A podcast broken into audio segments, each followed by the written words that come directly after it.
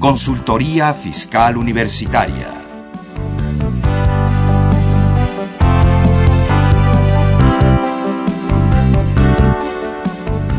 Un programa de Radio UNAM y de la Secretaría de Divulgación y Fomento Editorial de la Facultad de Contaduría y Administración. ¿Cómo están ustedes? Los saluda Susana Mireles, profesora de la Facultad de Contaduría y Administración de la Universidad Nacional Autónoma de México. En esta ocasión, con el tercer programa de la serie dedicada a la Declaración Anual de personas físicas. Ya tuvimos eh, un previo con el, eh, tema relativo a arrendamiento, otros ingresos. Después tuvimos la semana pasada otro programa relativo a sueldos, salarios y deducciones personales. Y en esta ocasión, pues vamos a dedicarnos a hablar de lo que son honorarios y actividades empresariales.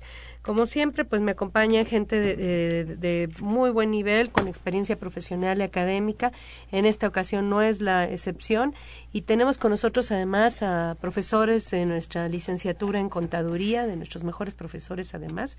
Estamos hablando eh, del licenciado en contaduría Álvaro Garduño Escutia. Bienvenido Álvaro, buenas tardes. Hola, buenas tardes, muchísimas gracias y él es licenciado en Contaduría por nuestra facultad, especialista fiscal por la misma, miembro del Colegio de Contadores Públicos de México, AC, y eh, catedrático de la licenciatura en Contaduría, como ya le mencionamos, y socio de Garduño Rivera y Asociados SC. Pues muchas gracias por ayudarnos a la elaboración de este programa, Álvaro. Con mucho gusto, gracias.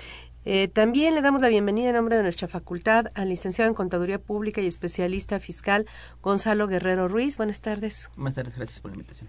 Él es licenciado en Contaduría Pública por la Universidad La Salle, especialista fiscal por nuestra facultad y catedrático de la misma en licenciatura pues en las áreas en, el área fiscal. Muy querido además por todos sus alumnos de licenciatura, eh, los actuales y los anteriores.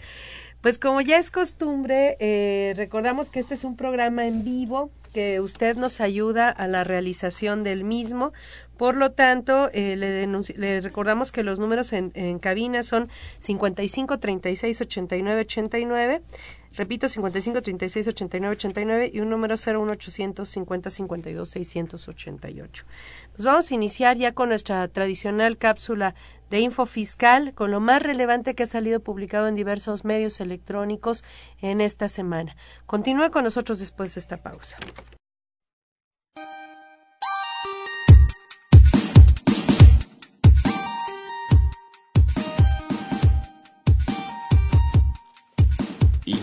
Fiscal.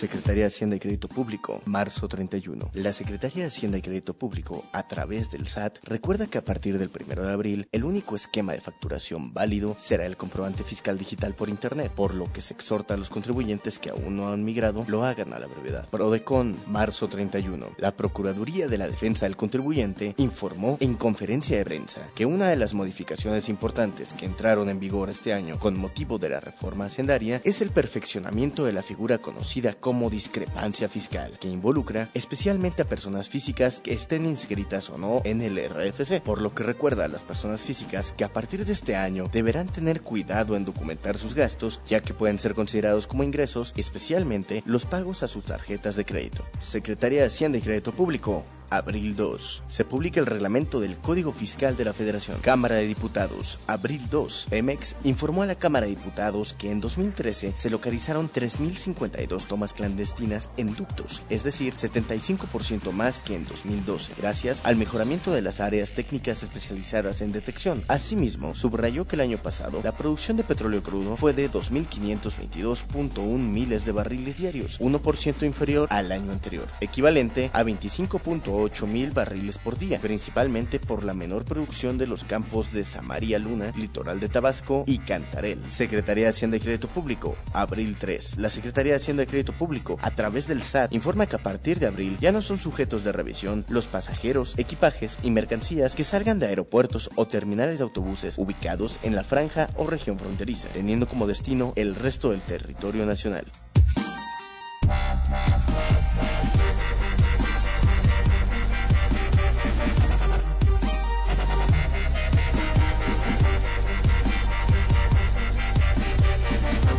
De regreso. Eh, desafortunadamente tenemos un pequeño problema con los teléfonos porque la persona que nos acompaña está, este, hoy no puede asistir, pero bueno, vamos a intentar resolverlo y si no pues de todas formas este le pedimos que se comunique por nosotros con, eh, con nosotros a través de Facebook la, dirección es el fiscal espacio con y, eh, y de todas formas la próxima semana pues todavía vamos a tratar este tema aunque va a ser también un programa grabado pero si tuviese algún problema eh, mañana en la televisión durante el programa de televisión de 9 a 10 de la mañana en, eh, a través eh, de internet también puede contactarnos por ahí o la semana que, pasando la Semana Santa, pues puede llamarnos para responderle cualquier duda respecto a su declaración anual.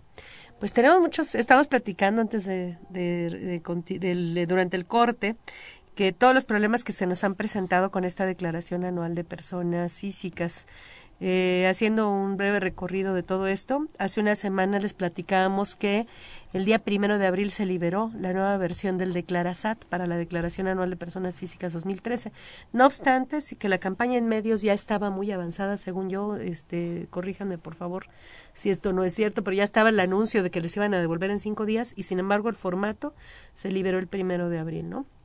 Después, eh, nosotros en el programa anterior comentamos que no traía la información de las retenciones, este, de los pagos que nos habían hecho los retenedores, eh, cargada ya dentro del Declarasat, como ya estábamos acostumbrados a ello. Y pues durante, en el transcurso de los días eh, hemos ya podido entrar otra vez al Declarasat y ya empiezan a tener alguna información. No sé qué experiencia tengan ustedes con esto. Bueno, yo he estado trabajando un poco con el Declarasat en línea y en este sentido sí ya nos está mandando un aviso de que ya hay cierta información precargada, que no solamente tiene que decir que, sí que sea toda, pero sí ya, por ejemplo, la parte de salarios ya está, la parte de intereses, mucha de esa parte ya, está también ya precargada y nada más hay que cotejarla, porque me he tenido la experiencia de que a veces vienen retenedores de más, pensando que mi cliente no me haya ocultado información, ¿no? Claro está, pero sí, este, ya trae información ya precargada. Sí, de hecho a mí también me tocó un caso de una persona que tenía una retención que decía que no, que definitivamente no tenía nada que ver con ella. Y pues este y bueno era una cantidad mínima, pero de cualquier forma eh, pues sí llama la atención que la gente se está quejando de, de esto, ¿no? Eh, son tres versiones del Declarasat, ¿verdad? Bueno, es el Declarasat de asalariados. Es el Declarasat de asalariados, el que tenemos en línea y el que podemos descargar y trabajar. ¿Qué es el que podemos descargar? Es un archivo ejecutable que se descarga en la lo máquina. descargamos en la computadora y desde ahí lo vamos vamos llenando. Pero puedes llenar, puedes utilizarlo para varias declaraciones, no nada más para una sola, ¿verdad? Vas, vas este, ingresando contribuyente por contribuyente. Lo que yo no he intentado, no sé cómo se carga, una vez que terminas de capturar ahí la información, este, cómo se cargue al declarasat en línea o desde ahí se envía o qué es lo que sucede. No sé si ustedes ya lo han intentado. No, no, pues todos estamos todavía apenas este, tratando de conocer este programa. Supongo que desde ahí lo enviaremos, porque sí está conectado a Internet. Yo jugando con eso, este, dije, bueno, a ver qué hace. Le di un RFC con una contraseña que no correspondía e inmediatamente me dio el aviso de que... De hecho, desde que lo abres, el primer, la primera información es el registro de contribuyentes y la contraseña para que jale la información que sí existe está Tienes que estar conectado a Internet. Ajá, forzosamente. Forzosamente. Bueno, y luego, entonces, pues hemos tenido, se, dio se genera la versión eh, la información de retenciones e ingresos que se, normalmente estaba precargada, ahorita ha tenido problemas. Bueno, eh, en el fin de semana es cuando empezó ya, empezaron a subir ya información de todo esto, ¿no?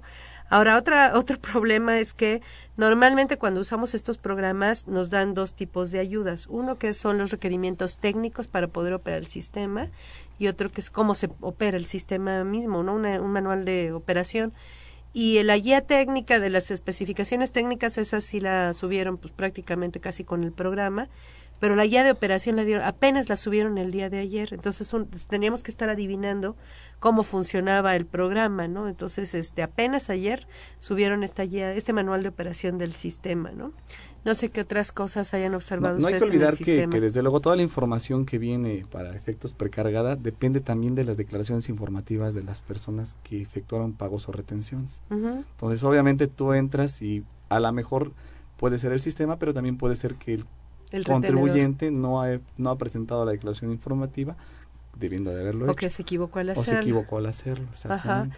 Eh, ¿Algo más que hayan observado en el manejo del sistema? en la declaración en línea, a mí lo que me pasó fue que yo... Te da para empezar un plazo, no está definitiva. Tú empiezas a trabajar con ella y tienes 72 horas para enviar la información.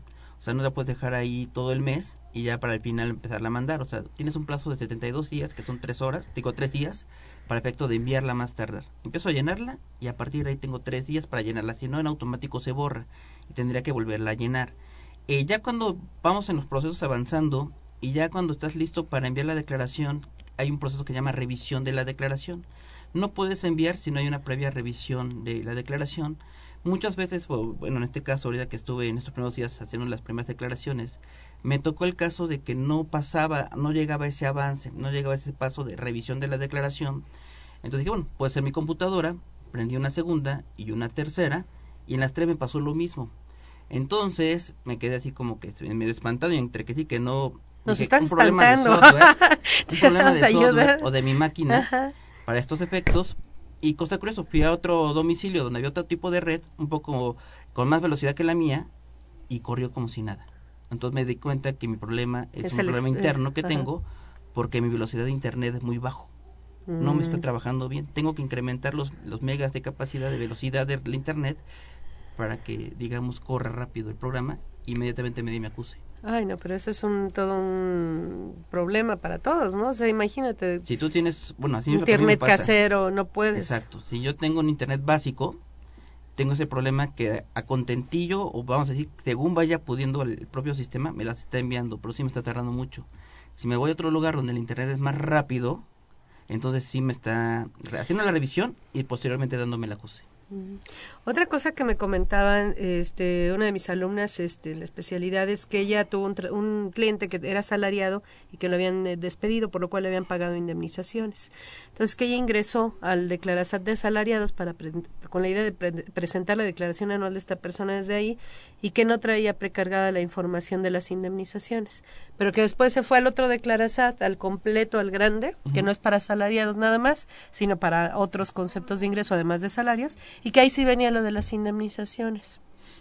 No, y también tengo, bueno, yo tuve una experiencia ahorita con el de este de salariados con evolución de cinco días, que al momento de plantear las deducciones personales, al momento de seleccionar, bueno, la parte de las colegiaturas, resulta que este cliente tiene dos niños en la misma escuela, pero uno lo tiene a nivel eh, primaria y el otro a nivel secundaria. Cuando ingresé al primero de nivel primaria con la CURP del niño, quise ingresar el de la nueva escuela y me lo votó porque no puedo repetir el RPC. De la, de la, escuela. A pesar de que son dos niños en Pues sí, y además te pide el nivel escolar, ajá. Y distinta curva, y no me permite porque el sistema dice, estás repitiendo el RPC. Pero no hay otra forma de hacerlo. Entonces tendría que irme al declarar, no lo intenté hacerlo en el declarar en línea, pero perdería el beneficio de los cinco días. Para ver si ahí en ese sí me permite hacer, meter dos RPCs, que es la misma escuela, con distinto niño. Pero no lo has intentado tampoco con ese. No. Por lo bueno. en cinco días, ese sí hay, hay, otra cosa curiosa. Por ejemplo, nosotros descargamos el Declarasat para trabajar en, la computadora. Y este, en, en, una de ellas descargamos, empezamos a trabajar, pusimos actividades empresariales y profesionales y nos da todos los rubros para poner otros ingresos de impuesto sobre la renta. Pero no nos aparece el YETO ni el IVA. Fuimos a otra computadora, lo descargamos y ahí así nos apareció. Luego, curiosamente, pones en, eh, dentro del declaración que trabajas en tu máquina, pones ingresos solamente por honorarios y obviamente trae toda la información precargada y en automático te arroja un impuesto. Le cambias de honorarios únicamente a actividades empresariales, o sea, cierras y vuelves a abrir, entras y te da un impuesto diferente al momento de hacer el cálculo Cuando es lo mismo, no debería ser lo mismo, exactamente. De hecho, bueno, otra de las observaciones que creo yo, corríjanme si estoy mal, porque bueno, todos estamos jugando apenas con esto, viendo a ver cómo funciona en algunos casos, es no trae un módulo de revisión del cálculo del impuesto. O sea, te dice, este es el impuesto, ¿cómo llega ese impuesto? quién sabe, este, que sí traía el declarasat tradicional, donde te da, te, abría una como hoja de Excel, donde te decía, ah, pues mira, resté esto, sumé esto, multipliqué esto, resté aquello, etcétera. Y ahora no tenemos ni siquiera la oportunidad de cuadrar esa información, ¿no? Exacto. Entonces, este, el problema es que nuestro sistema fiscal pues se basa en el principio de autodeterminación de las contribuciones y están limitando ese principio de autodeterminación, ese derecho y obligación del contribuyente este, de autodeterminar las contribuciones y asumiendo pues obviamente toda la, postura de la autoridad respecto a los temas que a lo mejor, en temas que a lo mejor pudieran no estar de acuerdo, ¿no? Entonces, pues bueno, sí, la verdad es que estamos enfrentándonos a todos estos problemas y pues ya, con el tiempo encima realmente, no, no, no está dando tiempo para nada. Ahorita entonces sí se con toda esta eh, complejidad y eh, situación tan compleja de un nuevo sistema y problemas en los datos etcétera sí es indispensable tener las constancias de percepciones y retenciones eh, que luego a veces ya no, como que los, los este, contribuyentes ya no les importaba tenerlas o no, porque decían, bueno, pues ya la información ya viene en la página, ¿no? Ya para que la Pero pues ahora, con todos estos problemas de inconsistencias, pues es indispensable. Hace una semana eh, que vino gente de la Prodecon, nos decían que ellos están apoyando a los contribuyentes cuando el retenedor no les quiere entregar la constancia, por X o Y razón, que entonces este que acudan a la Prodecon para que la Prodecon emita una queja por parte del en nombre del contribuyente y en contra del, del, patrón, dado que lo consideran como auxiliar en la fiscalización que hace las funciones de autoridad en ese caso. Este, y bueno, por eso es que se, se emite esta queja para el retenedor. Entonces, pues a nuestros retenedores también si no quieren tener este tipo de problemas, este y, pues tener que atender a la Prodecon cuando están tan tranquilos, pues mejor que entreguen las constancias de percepciones y retenciones, ¿no? Eh, mencionabas el caso de las, de las colegiaturas. Existe una idea generalizada de que no hay más que tener la factura y deducir. Sin embargo, es un requisito eh, que hayas pagado con tarjeta de crédito, débito, eh, monedero electrónico, tarjeta de servicios, con cheque nominativo para bono en cuenta, etcétera. Y el SAT está solicitando para devolver esos saldos a favor, está solicitando los estados de cuenta donde se muestra la salida del dinero. Entonces, si eh, no les va a devolver automáticamente en realidad a muchos de estos que deduzcan colegiaturas, porque les va a pedir esa información, ¿no? Aquí la única ventaja que veo es que en cinco días te dices pasó o no pasó, ¿no? O sea, para poder meter tu devolución tu manual, de devolución. por así llamarlo, y con esto aventajar en tiempos, porque si tomo se va así por procedimiento normal de declaración en línea, pues son los 40 días esperar a que la, la autoridad te lo niegue. Aquí la única ventaja es que pasar los cinco días puedes consultar si pasó o no pasó de manera automática. No pasó, presentes tu devolución vía manual y sobre eso la autoridad a ver qué te pide, ¿no? Así es. Pues bueno, pues ¿qué nos dirías Álvaro de honorarios y actividades empresariales que se supone que es nuestro tema de hoy, pero que nos absorbe todo esto de los nuevos formatos? Bien, este, este, este régimen, bueno, pues obviamente manejamos actividades empresariales que no hay que olvidar que son las actividades industriales, comerciales y las actividades primarias, agricultura, ganadería, silvicultura y pesca. Este régimen particularmente no juega para el esquema de la sociedad conyugal, no dividimos ingresos en todo caso para efectos de una sociedad conyugal. Entonces nos manejamos con base en un esquema de operaciones normal, ingresos como todas las personas físicas, efectivamente cobrados, o cuando el interés del acreedor quede satisfecho mediante cualquier medio de extinción de las obligaciones. Entonces, como ingresos, pues nos dan una serie de conceptos. Entre ellos, pues obviamente la condonación, la condonación de algunas deudas en el momento en que esto se genere, pues para nosotros se convierte en un ingreso. Desde luego las ventas en el momento en que se cobren. Y este aquí hay algo muy curioso que nos, debe, nos debemos de considerar. Para efecto de las personas físicas, recuerda que, como lo platicamos, se acumulan en el momento en que cobran. Entonces, cuando ellos tienen una cuenta por cobrar y deciden vender las cuentas por cobrar, pensemos a un factor, también para efectos fiscales, en ese momento se considera el ingreso cobrado, pues porque no lo habíamos acumulado en el momento de que se realizó la venta. Uno de los errores más comunes, creo yo, en este caso es cuando aceptas tarjeta de crédito como medio de pago, que la gente cree que eh, los contadores tenemos muy eh, casada la idea de que es en el momento en que eh, todos los, los ingresos se consideran percibidos cuando los depositas, y no es cierto. En el caso del cobro con tarjeta de crédito, no, no me tengo que esperar hasta que el banco me deposite.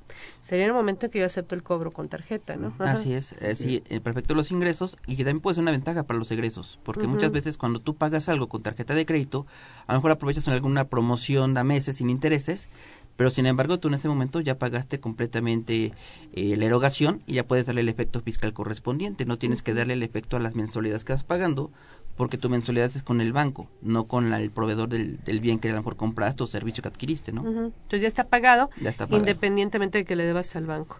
Y esto es muy común, por ejemplo, en el caso del YETU con los automóviles, ¿no? Así es, en el caso de, los automóviles, normalmente cuando lo adquirimos, la agencia es la que nos vende el automóvil y otra empresa, la financiera, es la que nos presta para completar el pago. aún y cuando no lo hubiéramos pagado, finalmente no debemos el coche, debemos dinero. Entonces, en el momento en que el, el interés de la agencia queda satisfecho, tenemos derecho a deducir vía deducción de inversiones y acreditar el, impuesto a la renta también, y en impuesto a la renta y también acreditar el impuesto al valor agregado. Acreditar el IVA y deducir en YETU todo el valor del automóvil, ¿no?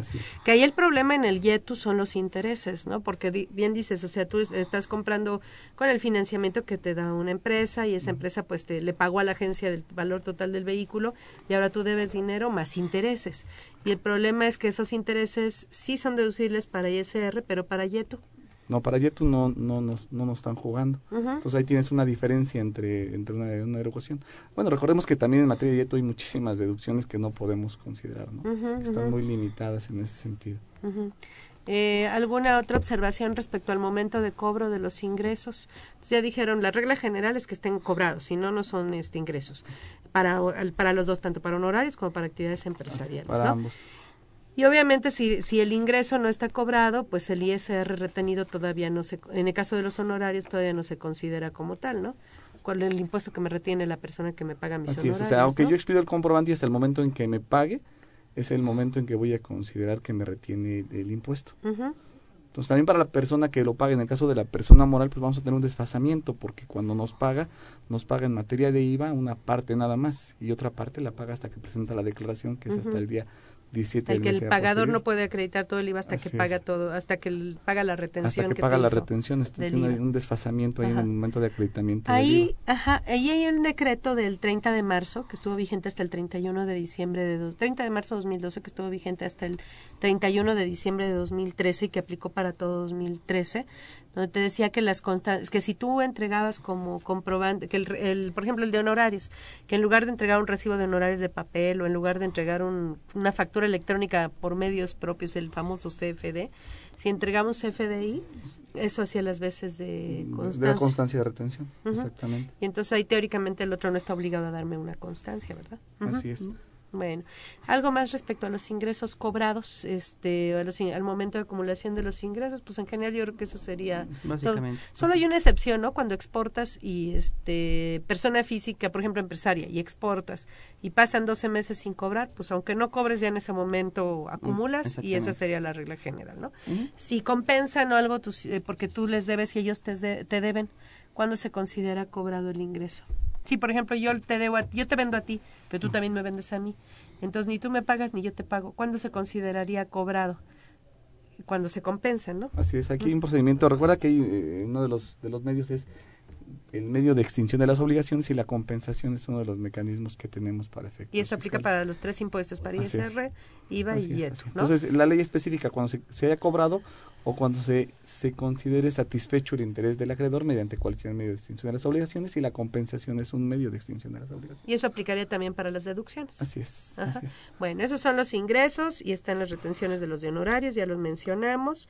Eh, las deducciones, alguna particularidad. Otro, otro dato curioso aquí en materia de, de, las personas físicas es el caso de la recuperación de los seguros. Mm, como persona física normalmente tú tienes como ingreso dentro de las exenciones que existían en el artículo 109, tú tenías como ingreso exento la recuperación de los seguros.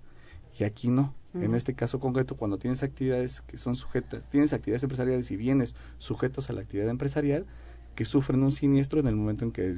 te lo roban, por ejemplo. En el momento en que la aseguradora te lo paga, es un ingreso acumulable, cuando para los demás capítulos quizá no. Aunque hay una, aunque se le aplica el mismo tratamiento que se le aplica a las personas morales, es la regla general que es, ingreso, pero hay unas excepciones ahí muy especiales, ¿no? ¿En qué consisten esas excepciones, Gonzalo? Tienes un periodo de gracia de un año para efecto de ver qué hacer con esa cantidad. Puedes eh, invertir en un bien parecido al que perdiste, o en su caso, si ese eh, bien que perdiste debías algo, pagar el crédito pendiente por por este por pagar, ¿no? Lo aplicas al, dinero, a la deuda, que, tenías, que tenías sobre ese bien. ¿Y qué pasa entonces si, si lo aplicas a la deuda o si lo guardas para comprar otro bien sustituto en un plazo de 12 meses? ¿Qué pasa con el ingreso? ¿Cuándo se considera o, o qué sucede ahí? Si terminados los 12 meses no hiciste ninguna de las dos opciones, en ese momento se considera el ingreso, pero hay que actualizarlo. Ajá. Entonces es un ingreso diferido, por llamarlo de algunas formas, si es que tienes la posibilidad de, si es que vas a ejercer la, opción o, de pagar deuda o de sustituirlo. ¿Y qué pasa con el bien que se perdió? el este qué, qué pasa con la deducción porque ese bien no había sido deducido en, en este caso como como el dinero que te da la aseguradora lo ocupas en la reinversión de un bien de naturaleza análoga obviamente el dinero no salió de tu bolsa. Entonces, vamos a darle continuidad a la deducción de ese bien como, si, nunca lo hubieran desaparecido, como si continuara. Si metes dinero adicional al que te entrega la aseguradora es una inversión independiente. Pero entonces hay un periodo en que en vía de que no sabes qué va a pasar. Son 12 meses y puedes solicitar una prórroga por otro 12. y en ese periodo que todavía no sabes qué va a pasar y todavía no se da ese supuesto de que lo sustituyas, se suspende la deducción de la inversión y se reanuda hasta que lo sustituyas. Así es. O hasta que sepas que ya no lo vas a sustituir y pasaron los 12 meses. consideras ingreso acumulable la recuperación del seguro y deduces, ese tiempo y, deduces, lo que estaba pendiente a deducir del bien que se perdió. Que ahí hay una omisión del legislador porque no dice que se actualiza el saldo por deducir, ¿verdad? Ah, eso vino en la reforma de 2002, venía hasta 2001 y cuando se hicieron en la reforma ya dejaron pendiente ese procedimiento de actualización. Ay, y fíjate que yo revisé el declarazat precisamente pues por curiosidad morbosa a ver que hacía el sistema en ese caso y le dije que se había perdido el bien y sí, no actualiza el saldo por deducir, ¿eh? dice pues tu saldo por deducir es tanto y se acabó, ajá, y se acabó con eso. Entonces, este, y por cierto que ahí sí, este, hice el cálculo de la deducción de inversiones y me arrojó unos datos medio curiosos el, el, el declarazat, pero este, ahí habría, valdría la pena que pues si el contador va a hacer estos cálculos, que generalmente es el que lo hace, que no se case con la idea de la deducción de inversiones del sistema, que valide ese dato si está de acuerdo o no, porque la verdad es que se puede encontrar sorpresas por ahí, ¿no?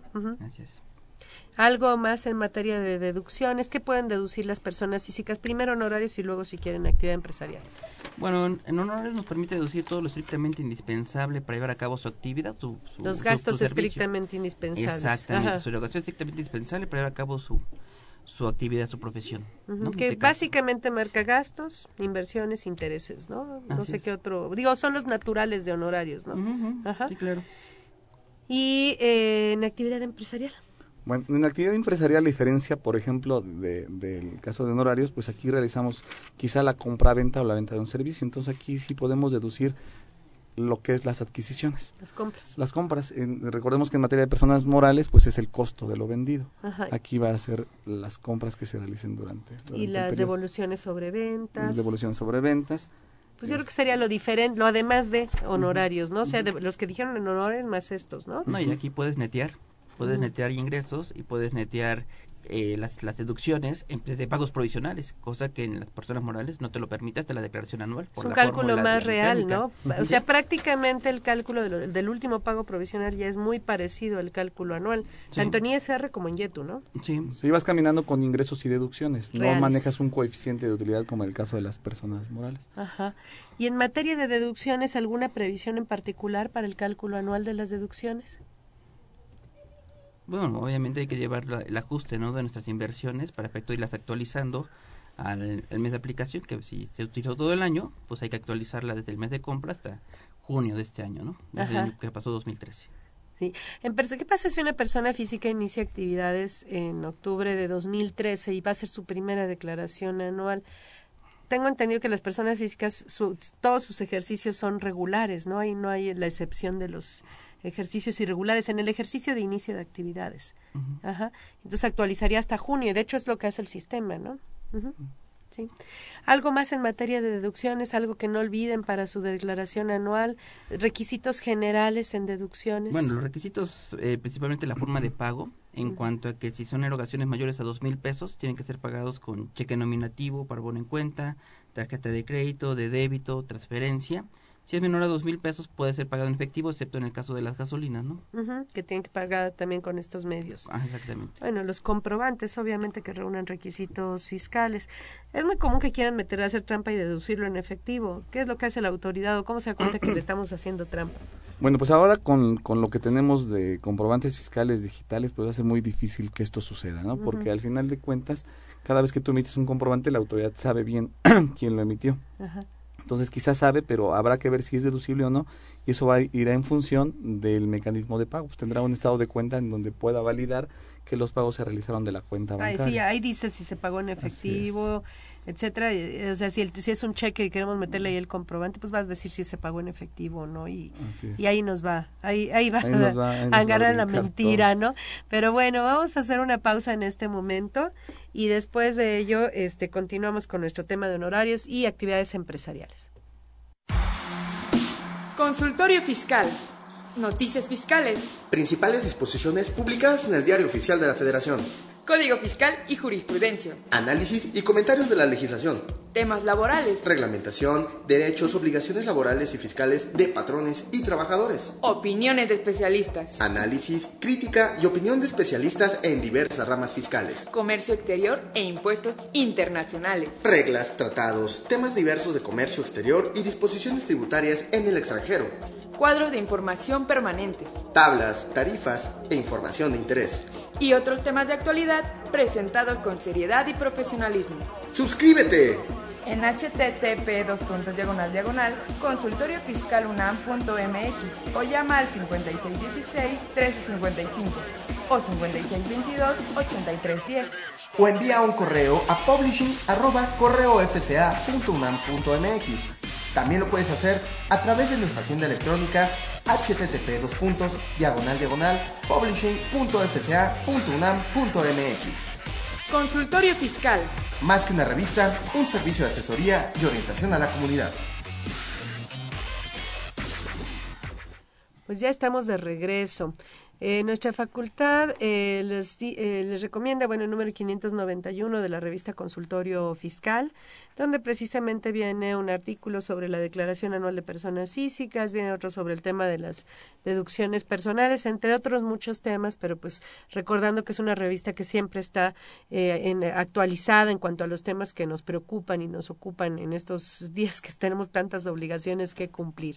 Y les recuerda que para adquirir la suscripción o ejemplares sueltos, lo invita a consultar su página en internet cuya dirección es consultorio fiscal unam.unam.mx eh, o eh, también puede eh, entrar, ingresar a la dirección Publishing, que es ahora el, el, sitio de Internet donde nuestra facultad está subiendo todas las publicaciones electrónicas que está enajenando y entonces ahí también va a encontrar la revista. Es publishing.fca.unam.mx y también puede escribir al correo publishing.fca.unam.mx. Eh, la verdad es que la revista eh, electrónica es, es, este, es muy eh, económica en ese sentido, la suscripción en, forma electrónica y es la que le la que le recomendaríamos de entrada porque sí sí le va le va a convenir comprarla no también le recordamos que el día de mañana vamos a estar en nuestro programa por internet. Este, este programa por internet se transmite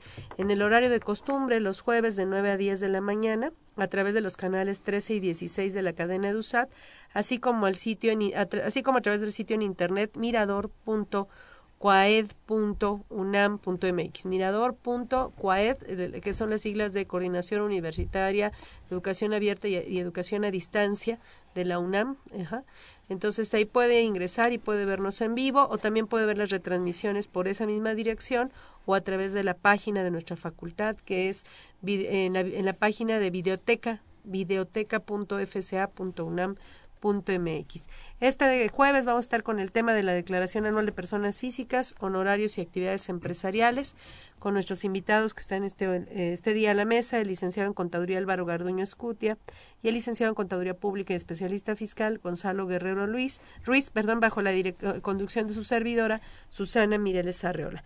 Y les recordamos que desde, desde el pasado 22 de febrero ya estamos transmitiendo a través de TV UNAM todos los sábados de 9 a 10 de la mañana. Puede usted eh, ver la retransmisión del programa que no pudo ver por vía internet. Así es que ahora estamos ya en los tres medios, en radio, televisión abierta y en, en internet.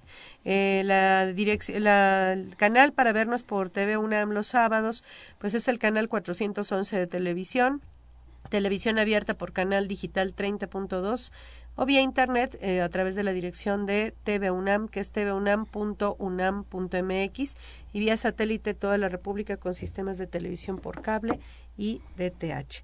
Pues entonces estábamos en las deducciones de los de honorarios y de actividades empresariales. ¿Cuál es la principal diferencia entre las deducciones de unos y otros que pues, tienen casi lo mismo para tributar, no? Bien, por ejemplo, hay un caso concreto, es, este, digo, para hacer una diferencia entre lo que son las actividades empresariales y las de las personas físicas y de las personas morales, y es el ajuste anual por inflación. En el caso de las personas físicas no nos juega el ajuste anual por inflación y tenemos la obligación de acumular los ingresos por intereses y deducir lo que serían los intereses también en el momento que se hayan sido pagados. Ese sería un caso. ¿Y en inversión, en, en, las, en la deducción de inversiones? En el caso de la deducción de inversiones para el régimen de actividades este, em, em, empresariales, bueno, pues nos vamos al esquema que existe para las personas morales y es tomar el monto original de la inversión y aplicar un porcentaje máximo establecido en la ley para efectos fiscales y actualizarlo. Y para las personas físicas eh, de honorarios, ¿también deducen sus inversiones de esa forma o tienen mm. algún cálculo especial? Hasta el año pasado tenían una ventaja del 2013 que era que si únicamente percibían ingresos por servicios y no realizaban cerca de un millón de pesos, podían deducir bajo flujo de, efectivo, por así llamarlo, eh, lo que viene siendo sus inversiones. Ajá. Entonces, el, de hecho, la cantidad creo que ya aquí la, la estoy ingresando es un millón doscientos diez mil 689.87.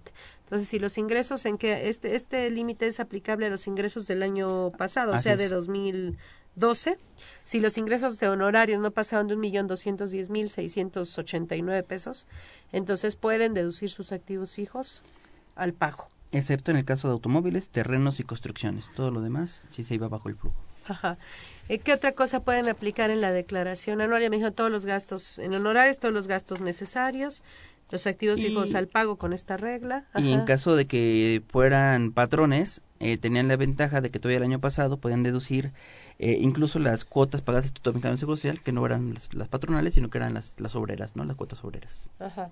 Y en actividades empresariales es eh, lo mismo, también pueden deducir esas cuotas obreras pagadas por el patrón. Eh, era, era, exactamente lo mismo cuando el patrón decidía absorber las cuotas que le correspondían a los trabajadores, también podían ser deducibles. Que era una forma de pagarles más sin que le costara más al patrón, ¿no? En Seguro Social y en Infonavit y ya desapareció para 2014, ¿verdad? Así es. Así es. Y todavía todo el año pasado, bueno, también este año se pueden pagar las nóminas en efectivo, el año pasado, eh, pero este año por una regla de miscelánea, ya la ley ya dice otra cosa. Pero este año, pero el año pasado pues era sin ningún problema y sin ningún límite, ¿verdad? Así es. Así era una regla específica, los salarios eran una excepción que se podía pagar siempre en efectivo, también. y ahora pues nada es por una regla, pero si quitaran si quitan esa regla, pues tendríamos que pagar para este año, para 2014 los salarios eh, con cheque nominativo, transferencias, y demás. la verdad es que sí se nos está complicando un poquito la vida en este caso. Bueno, y eh, entonces ya tengo mis ingresos, tengo mis deducciones, diferencias entre el ISR y el YETU en honorarios y actividades empresariales.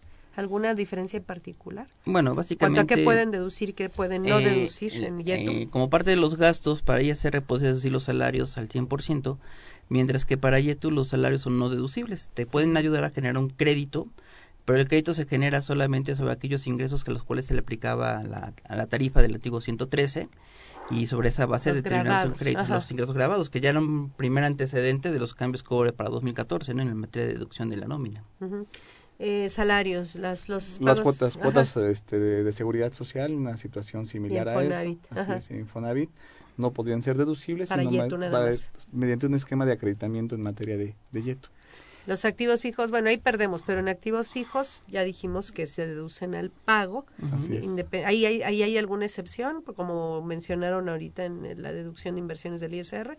No, ¿verdad? Este Esto es totalmente cuando se paguen y en, el impuesto a la renta se deducen entre los porcentajes. Ahí hay quizá algunas afectaciones de los créditos que comentamos de salarios y de y de aportaciones de seguridad social era que, por ejemplo, en renta tú podías llegar a tener alguna pérdida cuando tus deducciones son mayores a tus ingresos y a lo mejor como parte de esa pérdida era producida por los salarios y por las cuotas de seguro social. Cuando tú te vas a la mecánica del YETU, pues resulta que los créditos no pueden ser mayor al impuesto determinado y esas cantidades que a lo mejor pagabas en exceso por salarios o por eh, aportaciones de seguridad social, pues ya no podían eh, traspasar a otro ejercicio fiscal, sino que se perdían. ¿Por qué? Porque si el impuesto era 5 y mi crédito que yo traía en salarios era 8, pues solamente el crédito se utilizaba hasta los cinco pesos y se perdían los otros tres, ¿no?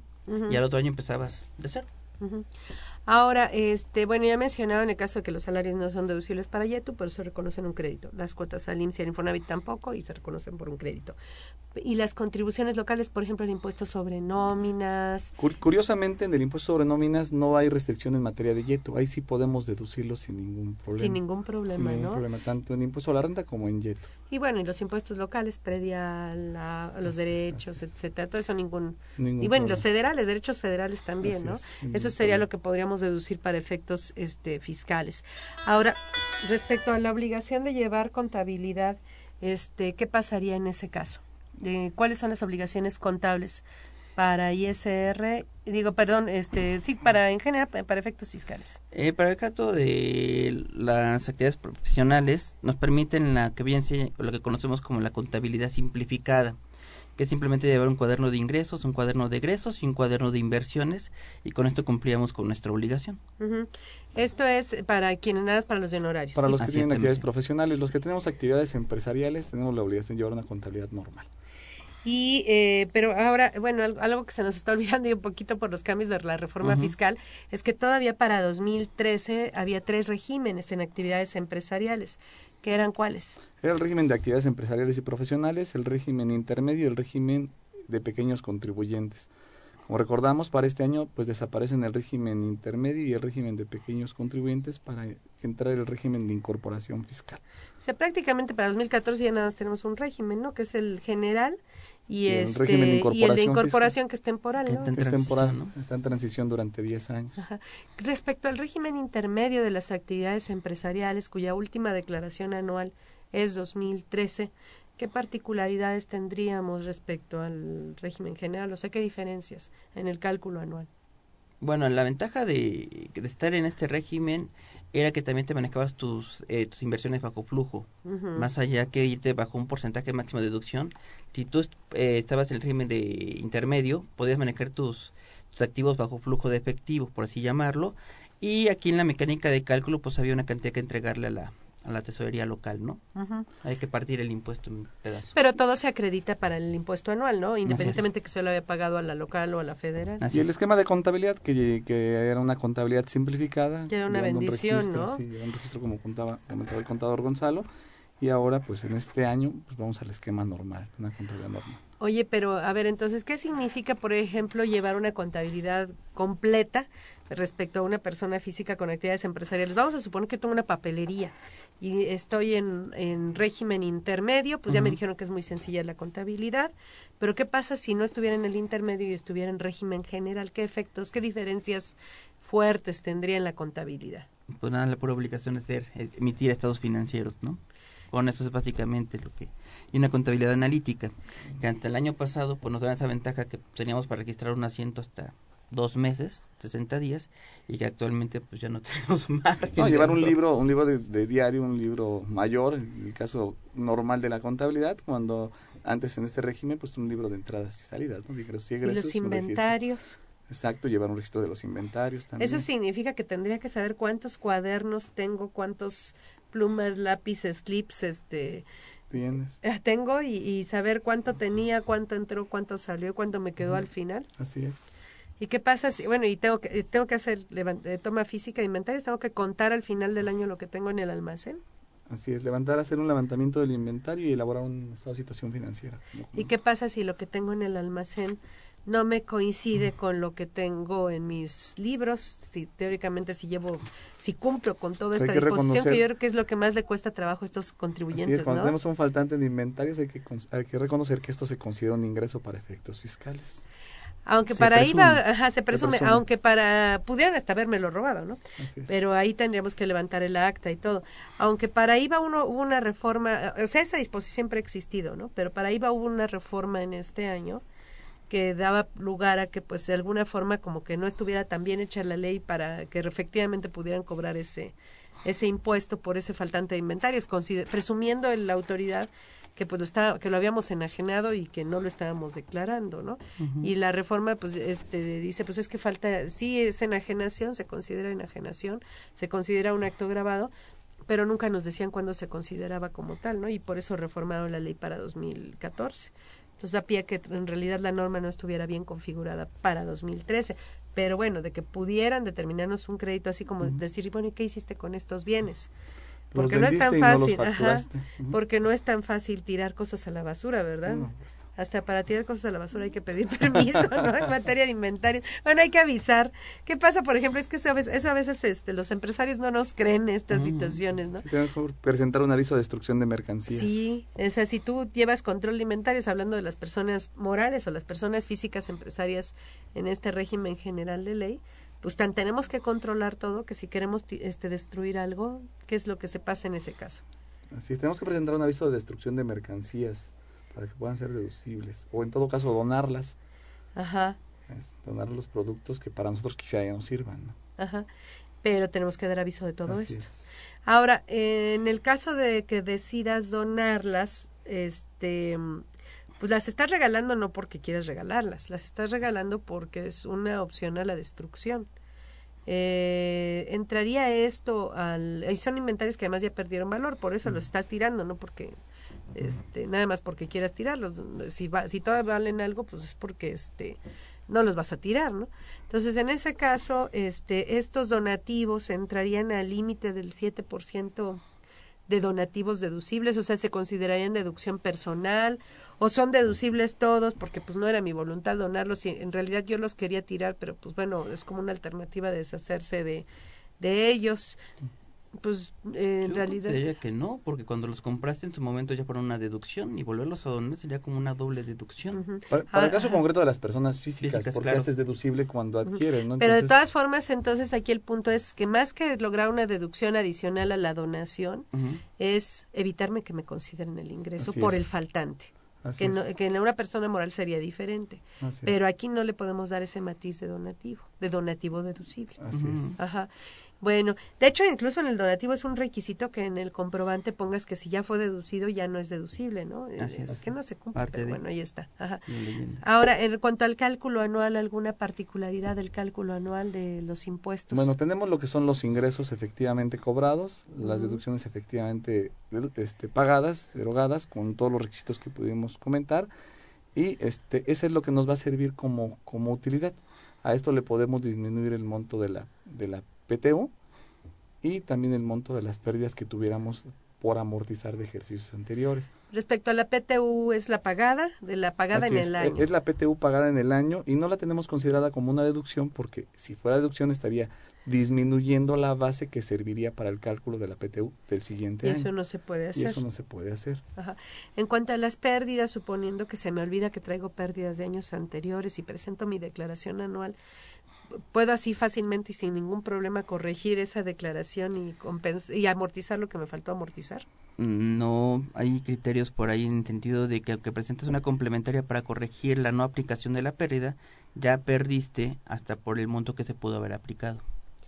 Entonces, si tengo, puedo tener problemas serios. O sea, lo de las pérdidas lo tengo que tener perfectamente bien definido para no perderlo en ese, en ese caso. En el caso específico de las personas físicas que tenemos ingresos de diversos capítulos que existen en la ley, bueno, pues hay pérdidas que a lo mejor podemos aplicar contra otros, otros ingresos, otras utilidades. Específicamente las pérdidas del régimen de actividades empresariales solamente se aplican, solamente, y honorarios solamente se aplican contra los, las ganancias de este mismo régimen. O sea, no las podemos aplicar contra otros capítulos de la ley. Y a su vez tampoco les podemos aplicar pérdidas de otros ingresos, ¿no? Ni uno ni otro. Ajá, entonces son, eh, solo, solo para sí mismos, son independientes absolutamente en este caso. En todo caso, si las pérdidas fueran mayores que la utilidad, bueno, nos quedaría una pérdida pendiente de amortizar para los siguientes años, pero no para aplicar contra los demás capítulos. Ajá.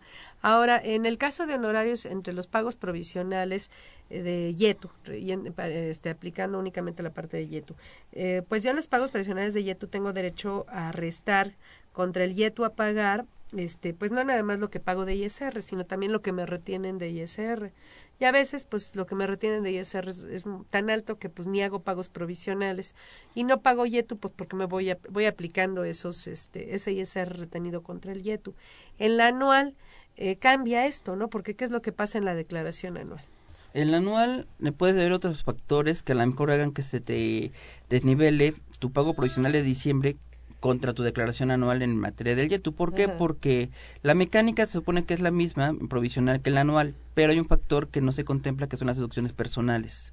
Las deducciones personales te van a ayudar a bajar la base para el ISR y eso va a hacer que pagues un ISR menor que es lo que normalmente conocíamos como el saldo a favor para efecto de la declaración anual. De ISR. de ISR. Ese saldo a favor te repercute en contrario en el YETU. ¿Por qué?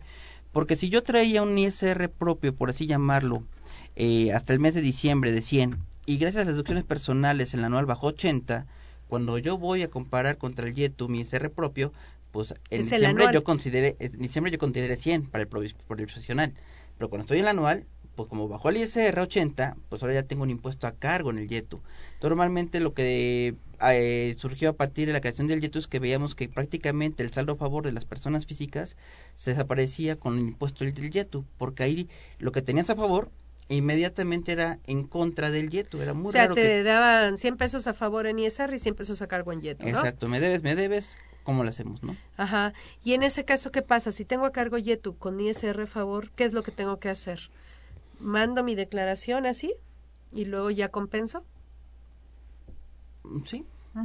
Pero eso ya, o sea, mando la declaración así con YETU a cargo y ISR a favor. La mando y luego ya este enviándolo entro al portal bancario. Y presentas tu aviso de compensación. Para que bueno, primero compenso en el portal ah, bancario y luego va, presento el aviso de compensación. Son tres pasos.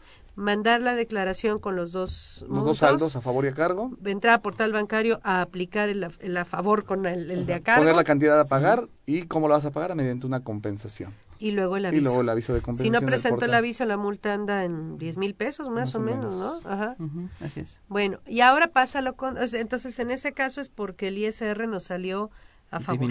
Ajá, así es. Nos salió a favor. Y puede ser porque incluso pues, fue tan alto el retenido que en la anual pues todo se pagó con el retenido y este pero lo que apliqué en pagos provisionales pues fue el retenido pero ya en la anual se aplica no en los pagos provisionales no el retenido sino el, el calculado no el SR anual calculado. Así es. bueno entonces no hay excepción así tendría que hacerlo verdad ahora este puede llegar a suceder que en algún momento me salga el YETU a favor en, en algunos casos y que el ISR me salga este a cargo. Qué pasaría en ese caso en este caso hay disposición en la propia ley del YETU que te dice que si en un momento determinado tienes un YETU a favor, puedes llevártelo contra el ISR del propio ejercicio. Ajá. Y con eso disminuir tu carga. Pero lo capturas como pagos provisionales de ISR. Ajá. Bueno, ya luego trae espacios ya el formato, ¿no? Pero sí se captura como parte de lo pagado en ISR. Así es, y no hay que presentar un aviso de compensación. No, aquí no hay aviso de compensación ni nada. Perfecto. Sí, porque se maneja como acreditamiento. Ajá.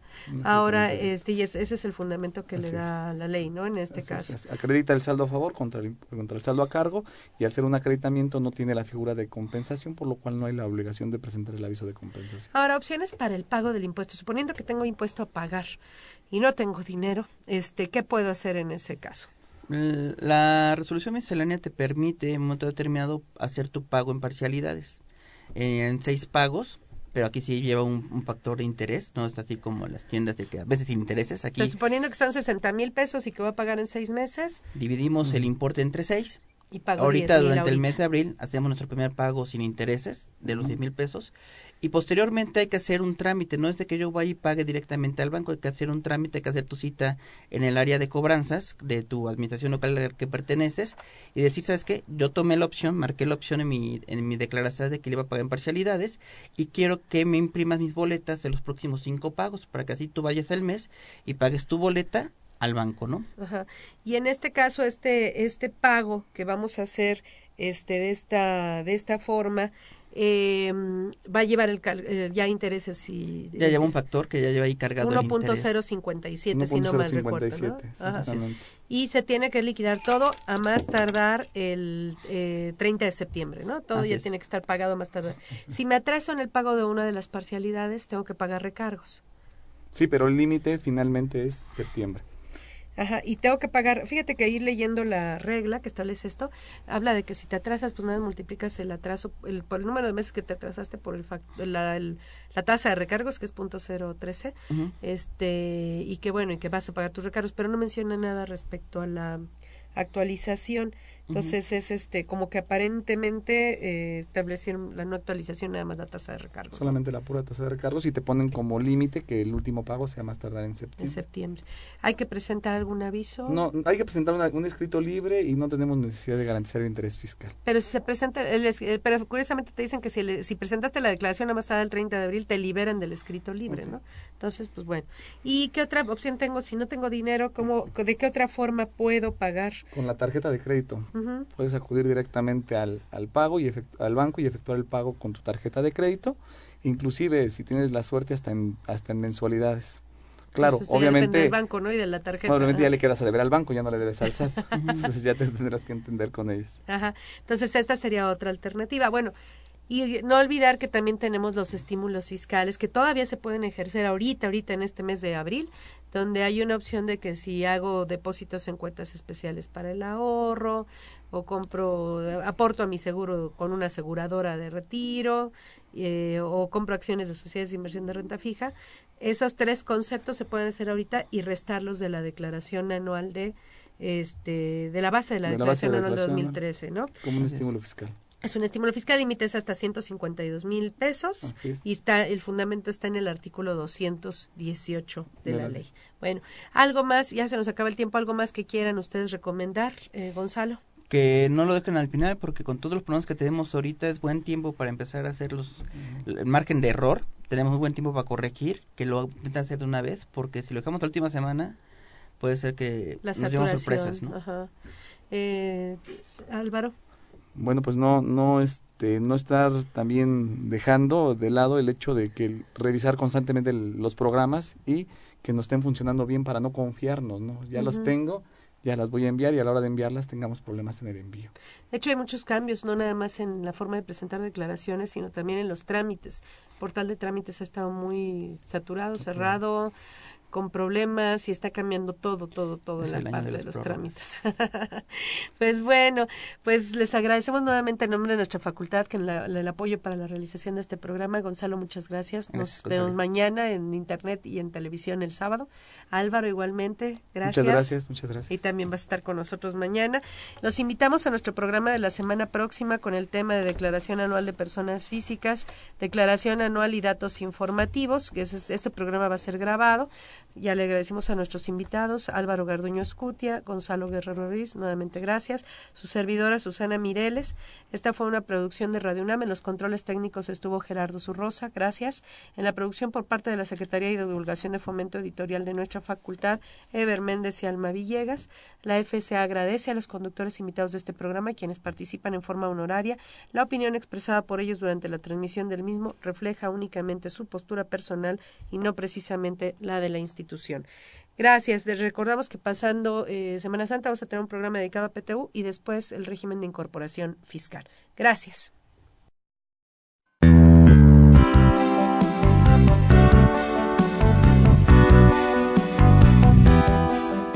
Consultoría Fiscal Universitaria